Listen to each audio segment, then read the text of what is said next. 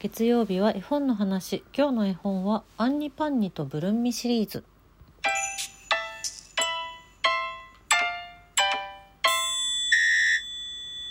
更新遅くなりましてすいません。月曜日の分です。絵本の話。本日はアンニパンニとブルンミという絵本のシリーズのお話をいたします。これはですねハンガリーの絵本シリーズ。なんですけれども、まあ、日本でも、えー、全部で11冊あと赤ちゃん用に1冊の合計12冊日本でも出版されていましてとっても可愛いのでこれ知らない人はぜひぜひ見てみてほしい。お子さんと一緒に楽しめる絵本まあもあの結構完全に子供用の絵本として楽しめる絵本シリーズだと思っております。えー、マレーク・ベロニカさんという方が作者です。で日本語版は、えーと、最初の9冊は埴京子さんが翻訳されておりまして後半はマンディ橋本玲奈さんが翻訳を手がけていらっしゃいます封筒社から全て出版されている絵本です。これね、えーと、日本で初めての出たのは多分2000年代なんですけれども実際にハンガリーの方での、えー、出版された初版っていうのが1970年なんですね。だからあの相当歴史のある絵本でしてでハンガリーでは今でもあの本当にハンガリーの国民に愛され続けている絵本であると私は、えー、インターネットなどを調べて感じましたおそらく本当にそうなのではないだろうかと思っております。日本でもファンはあの好きな人は本当に大好きな絵本シリーズなんですけれどももっともっともっともっと読んでみてほしいなって思うすっごい可愛いすっごい可愛いシリーズなのであったかくなる心がっていうだから日本で言うならばそれこそ今まで私が紹介してきた白熊ちゃんと小熊ちゃんのシリーズ逆か小熊ちゃんと白熊ちゃんシリーズのような、うん、ずっと愛される絵本だと思っています。えハンガリーでの初版1970年というお話をしたんですけれどもこの作者のマレーク・ベロニカさんという方は、えっと、ハンガリーのこの絵本の何というか先駆者であると私は、えー、解釈しているんですけれどもというのもこのね70年代の頃のハンガリーの本というのは文字だけで表現される物語もしくは字が全くない絵だけで作られた絵本のどちらかであったらしいんですね。だから子供用の絵本に文字を加えてその間をと間を取るというか、うん、そこをつなぐことはできないだろうかっていうのを初めて具現化して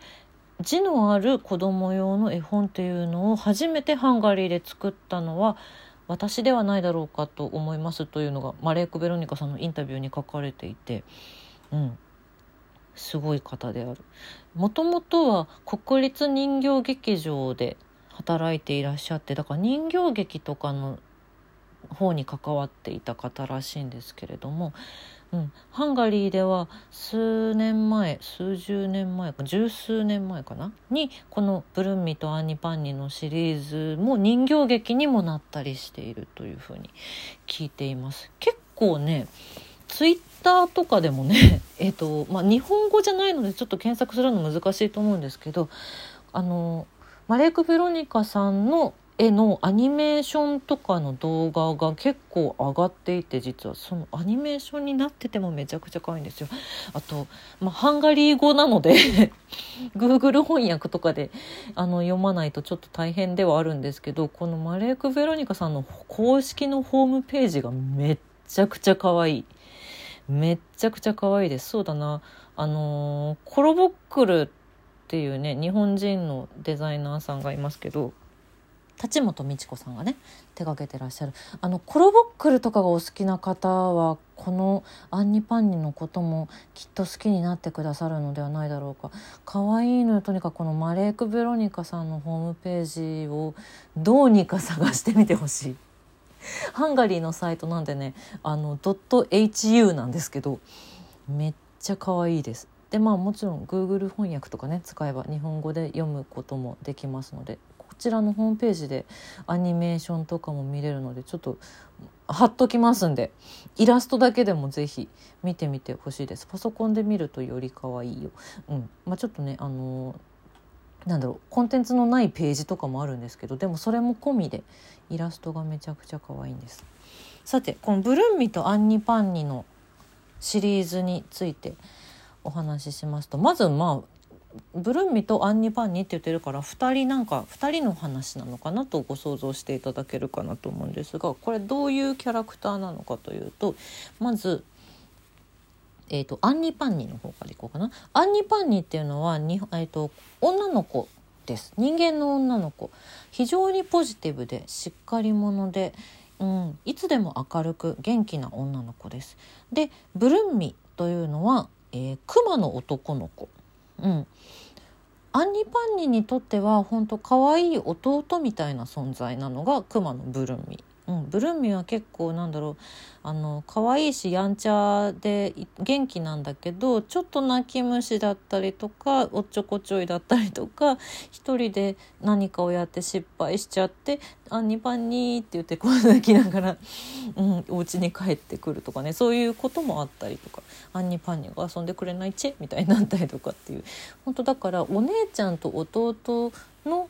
シリーズみたいな感覚で読み進めることができるかなと思ってます。うん、もともとこの2人はね一緒に住んでたわけではないんですけど、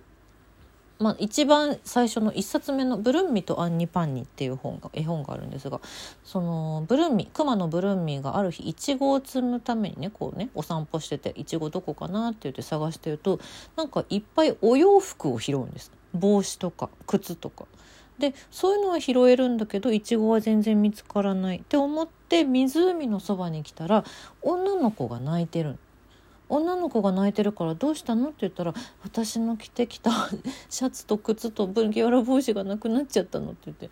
であのブルーミが「大丈夫それ僕が拾ってきたよ」って言ってそれで仲良くなって2人はイチゴを摘んで一緒に食べましたっていうのが最初の1冊目なんですけどこれ以降この2人は一つのお家で一緒に住んでいます。でお腹を空かせた猫が途中から2冊目の「おやすみアンニパンニ」から参加して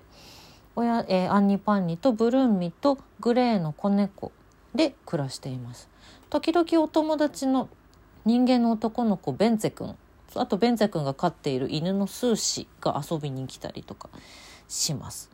そんなねだから、ね、本当に日本で言うならば「こぐまちゃんと白くまちゃん」みたいなあとミッフィーちゃんのシリーズみたいなそのぐらいの感覚でとても読みやすく可愛い絵本のシリーズだと思ってます。え絵がとにかく可愛いんですよね。ハンガリーの絵本なので、まあヨーロッパの絵本ではあるんですけど、なんだろうな。えっと、北欧のデザインとかがお好きな方とかに特におすすめしたいです。とってもとってもデザインとしてめちゃくちゃ可愛いこの2人の住んでる家の家具一つ一つもめちゃくちゃ可愛いしテーブル椅子時計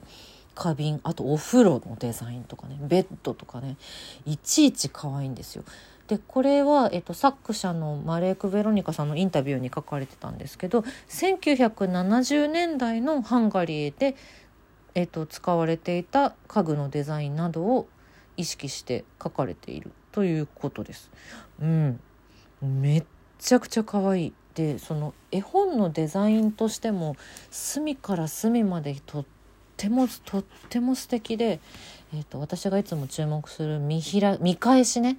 見返しの部分表紙を開いた 1, 1ページ目の部分。そこがいつもなんかこうドット状のワンポイントのデザインがずらーっと一面に描かれている、えーと、イラストで毎回シリーズ化されてるんですけど1冊目はそのいちご摘みに行く話なのでいちごがずらーっと可愛くある。あと他のだと蝶々がぐらずらーっとあったりとか。あと誕生日のお話だったらプレゼントのボックスがずらーっとあったりとか。見返しがいちいち可愛くて毎回毎回今回はどういう見返しなんだろうっていうのがそれを見るのも楽しみです。あと本の表紙のパステル調であのー、なんていうか統一されてるんですけどこの色合いもめっちゃくちゃね可愛いんですよすごく落ち着く素敵な綺麗なデザインで並べて並べてみてほしい本当に絵本のこの全11冊を。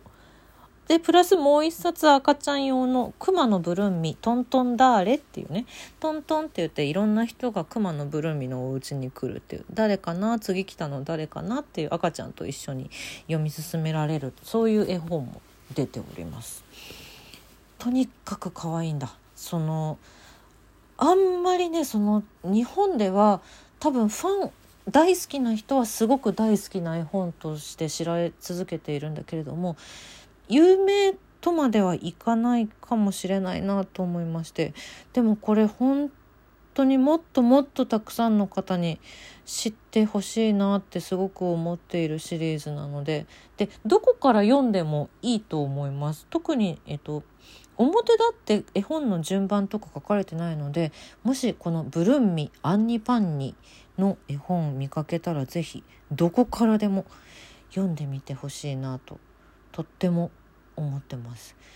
えーと、ちょっとニュースとかを見たわけではなくて私もさっきこのホームページマレク・ベロニカさんのホームページを見てちょっとびっくりしてそれで更新が遅れてしまったんですけれども、えーと、もしかするとどうやらマレク・ベロニカさんここ1年の間に、えー、永眠されているようですそれはちょっとそれをちょっと知らなくてショックで今日更新が遅れてしまったんですけれどもそれでも絵本は残り続ける是非とも読んでみてほしい絵本です。